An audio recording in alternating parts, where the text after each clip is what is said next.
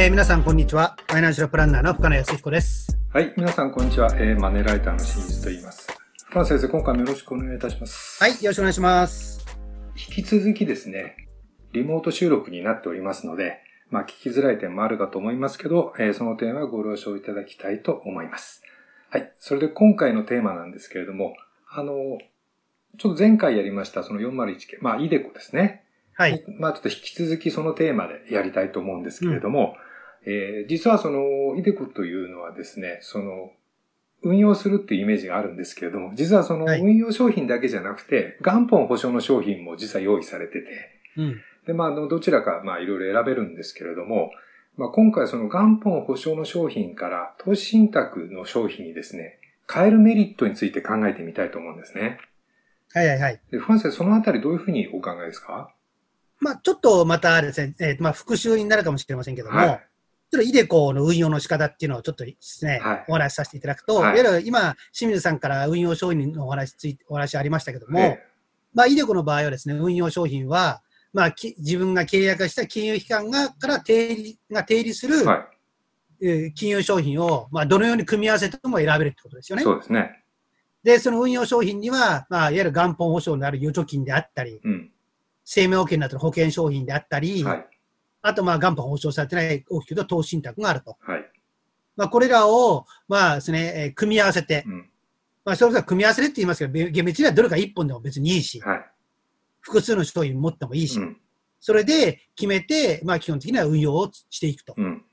で、ただし、えーこの決めた商品っていうのは、原則、まあ、基本的にはまあ大体ほぼいつでも変更することができる。なるほだからそれを考えるとですね、えー最初に契約時にですね、始めるときに決めた商品でずっと行かなきゃいけないわけではないっていうことはちょっとですね、うん覚えておいていてほしいですよね。ど。はい。そうですね。で、まあそういう中ではですね、皆さんで何で運用するかっていうと、うんせっかくですね、老後のためにお金の準備するんだから、うんやっぱり皆さん減らしたくないっていう意識がどうしてもうん。強いですよね。ですね。で特にですね、えー今回ですね、まあ、コロナショックでですね、株価はですね、前代未聞のようなちょっと暴落をしうん。て、はい。まあ、それこそですね、背中がヒヤッとす、冷や汗が出るような感じえで、え まあね、株価で、えー5月から6月に、6月にかけて株価は戻ってますけども、ええまあ、まだまだ予断を許さない。うん。まあ、ああいうものを見るとですね、やっぱり株って怖いなっはていうイメージあると思うんですよい。。はい。まあ、そうすると、まあ、どうしても元本保証の商品うん。になってしまうっていうのは、ある面では致し方ないのかもしれません。そうですね。はいた。だし、えーですね、例えば株価を見てみると、うんまあ、よくですね、このですね、えーラジオの中でも、うん。まあ、リーマンショックの時のことを引き合いに出すんですけども、はい。ね、あのリーマンショックで株価は大きく下がったけれども、うん。大多数の国は、あそこのあのリーマンショックの前の高値をうん。数年かけてリカバリーしてるわけですよ。ええでさらにそれより上がってるうん。っていうことを考えると、株価はやっぱり長い時間軸で見れば、下がることもあるし、上がることもあると。うん。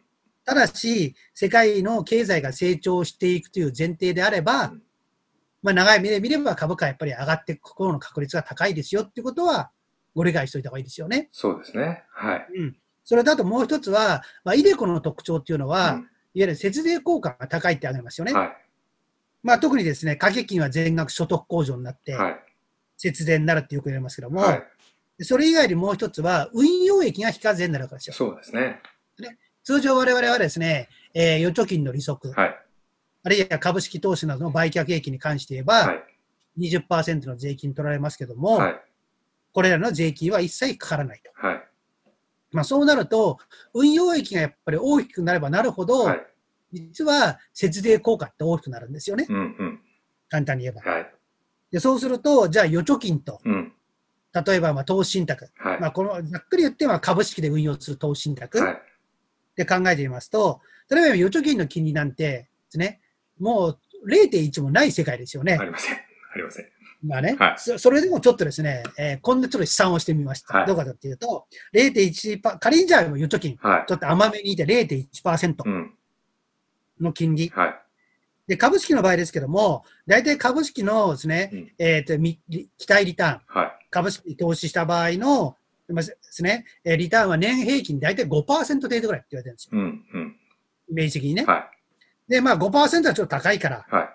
で慎重に見積もって3%。はい。の利利益が得られるとはい。した場合ね。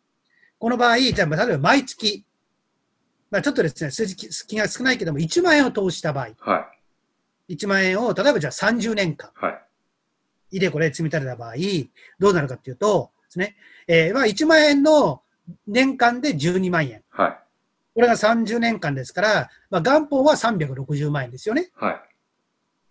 これに対して、預金金利は、預金の場合、金利0.1%ですけども、これどうなったかっていうと、364万4300円。うん大体うんうんだから30年間かけても4万4300円しか利息つかないんですよ。そうなりますね。はい。はいだから、これの20%税金、節税にならせてもこの2割ですから、約8800円くらいしかうん。節税効果ってないんですよ。ですね。うん。これに対して、投資信託3%、はい。慎重に見積もった感じですけども、この場合は30年後にですね、537万1500円。うん。つまり、元本が360万円ですからですね、えー大まかに言って177万円、うん。利息がついてると。うん。うん。そうすると、そこの20%ですから、大まかに言うと、35万4000円ぐらいがうん。節税になってるわけ。なるほど。それを考えると、やはりですね、えー運用益の違いと、うん。さらに期間を長くするうん。っていう形になると、やはり節税効果もより大きくなるわけですよ。はい。で、えー実は投資の世界では、これはもちろん投資には絶対ってことはありませんけども、はい。投資の場合っていうのはやっぱりですね、投資する期間が長くなればなるほど、でうん。すね、元本割れのリスクは抑えられると言ってます。はい。で、さらに、えー、イデコの場合には、えーですね、えー長期、はい。ね、えー老後の資金ですから長い期間で、はい。しかも毎月コツコツ積み立てて、はい。投資対象を分散するっていう、ある面ではですね、元本割れを抑えるような仕組みでう、ん。老後資金を準備していくわけですよ。はい。まあ、それを考えるんであれば、まあ、確かにですね、短期的に見ると怖いかもしれませんけども、はい。やはり投資信託のようなものをうまく使っていった方が、はい。よりですね、節税効果も高くなり、はい。よりですね、えー基本的にはですね、老後資金を大きく準備する可能性も高くなるんですよ。はい。でもそんなこと言ったって、預貯金だってそのうち金利が上がるんじゃないの？と言われるかもしれませんけども、実はさっき預貯金0.1%の金利でもちょっと甘めに見たって私は話しましたけども、はい。実はですね、預金金利というはいかですね、が、もうですね、1%, 1を下回って30年近くあるわけですよ。はい。うん。だからそうする。で、さらに今、新型コロナでこんなような状況ですから、はい。当面やっぱりですね、金利が上げる、上げるってことできないですよね。はい。らそれを考えると、まあですね、じゃあ例えば今 0.0x の金利が1%になるっつったら何十年かかるかってことですよ。そういうことですね。はい。まあ、もちろんぜ、ね、そももしかしたら急騰することもありえるかもしれませんけど、はい。それを考えたら預貯金でお金をやっぱり元本は貯められるけども、うん。利息収入があるを稼ぐっていうのはもう限界に近いですよね。はい。まあ、難しいと言わざるを得ない。はい。であればやっぱり老後資金っていうのは時間を味方につけて準備するのであれば、ですね、元本保証商品から投資信託のようなものに乗り換えてはい。コツコツやっていった方が、よりですね、えーお金を大きく貯める可能、大きく増やすことができる可能性を高めて、はい。生成効果も高くなるわけですから、そちらをやった方がいいんではないのかって言いたいですよね。そうですね。まあ実際あの、イデコをやられてる方でも、えー中身はその、元本保証の商品だけっていう方も結構少なからずいらっしゃるようですので、まああの、こういうメリットを考えてみると、まあ、いきなり全部は無理かもしれませんけど、まあ部分的にでも、その投資信託の方に切り替えてみるっていうことは、十分メリットのあることだということになりますね。その通りですね。まあ、今、清水さんがおっしゃいますけども、実はイデコをやってる人の場合ですね、まあ、最近あまりちょっと統計データは私も見てないんですけども、やっぱり利用してる人のですね、6割、7割くらいは大体元本保証商品のみと、そうですね。まあ、そういう人が多いんですから、てますね。まあね、例えば掛け金が1万円だったらね、1万円全部やるの怖いんだったら、今、清水さんがおっしゃったように、例えば半分の5000円だけね、はい。投資信託に回すことができると思いますから、はい。ね、やっぱり全部は難しかったりしても、いくらかやっぱりですね、投資信託が生まれていった方が多分いいと思うんですよね。そうですね。